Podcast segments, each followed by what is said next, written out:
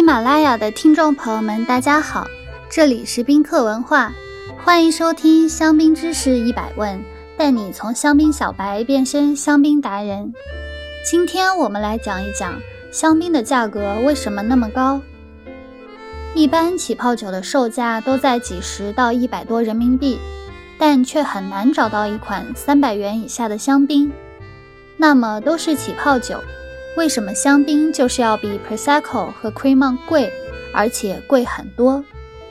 如果一款起泡酒称之为香槟，那么需要符合以下几个条件：一、产自法国香槟区；二、按照法定产区的规定进行种植和酿造；三、必须手工采收；四、可以使用的葡萄品种有霞多丽、黑皮诺。莫尼耶、小美叶、阿巴纳、白皮诺和灰皮诺。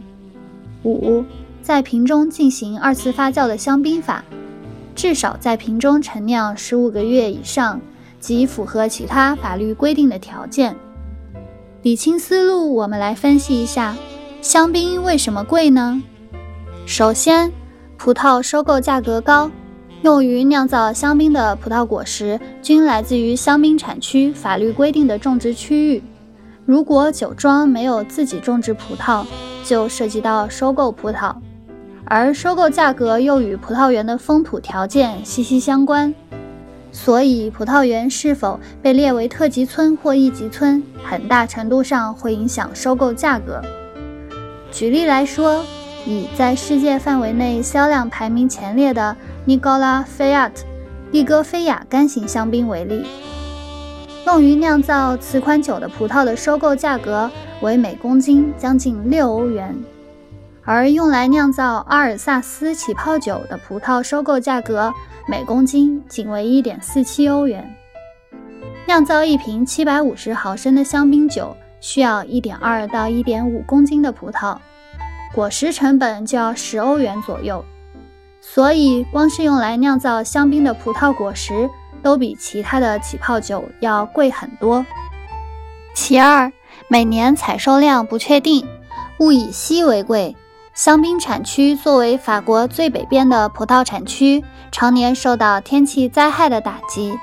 近年来的霜冻以及冰雹都严重影响了香槟区的产量。二零一七年的采收比二零一六年减少了百分之二十三。香槟区南部的维埃索贝维埃精品小农酒庄庄主说：“他每三年就要损失一年的果实，所以这些损失他不得不算进酒的成本里。幸运的是，世界各地有那么多热爱维埃酒庄的香槟客们会欣赏并享用他的作品。其三，储藏时间和资金流失成本。”酒农们为了应对每年产量相差较大的情况，在产量较多的年份，会将多采收的葡萄以储备酒的形式储存起来，并且在酒窖内储藏数年，以备不时之需。百分之八十的香槟都是非年份香槟，使用了各年份酒液混酿，才得以得到稳定的品质和产量。另外，香槟酒至少要陈年十五个月以上，年份香槟则要至少储藏三年才能出厂。数以千计的香槟酒在酒窖中陈酿，对酒庄的资金流也是极大的考验。最后，市场推广不可忽视。想要售出一款香槟，光是酒业本身拥有优良的品质是不够的，还需要进行品牌营销。酒庄常常会进行广告宣传，参与世界各地的酒展，在培训、品鉴会上花大价钱，以增加自身的知名度。这些成本至少为四欧每瓶。根据以上的情况总结后，出产一瓶香槟的成本就比其他起泡酒要高出许多。而国内消费者想要享用一款香槟，就要承担高昂的海关税。消费税、增值税、运输等中间环节产生的各种费用，最后的零售价格至少要三百五十元。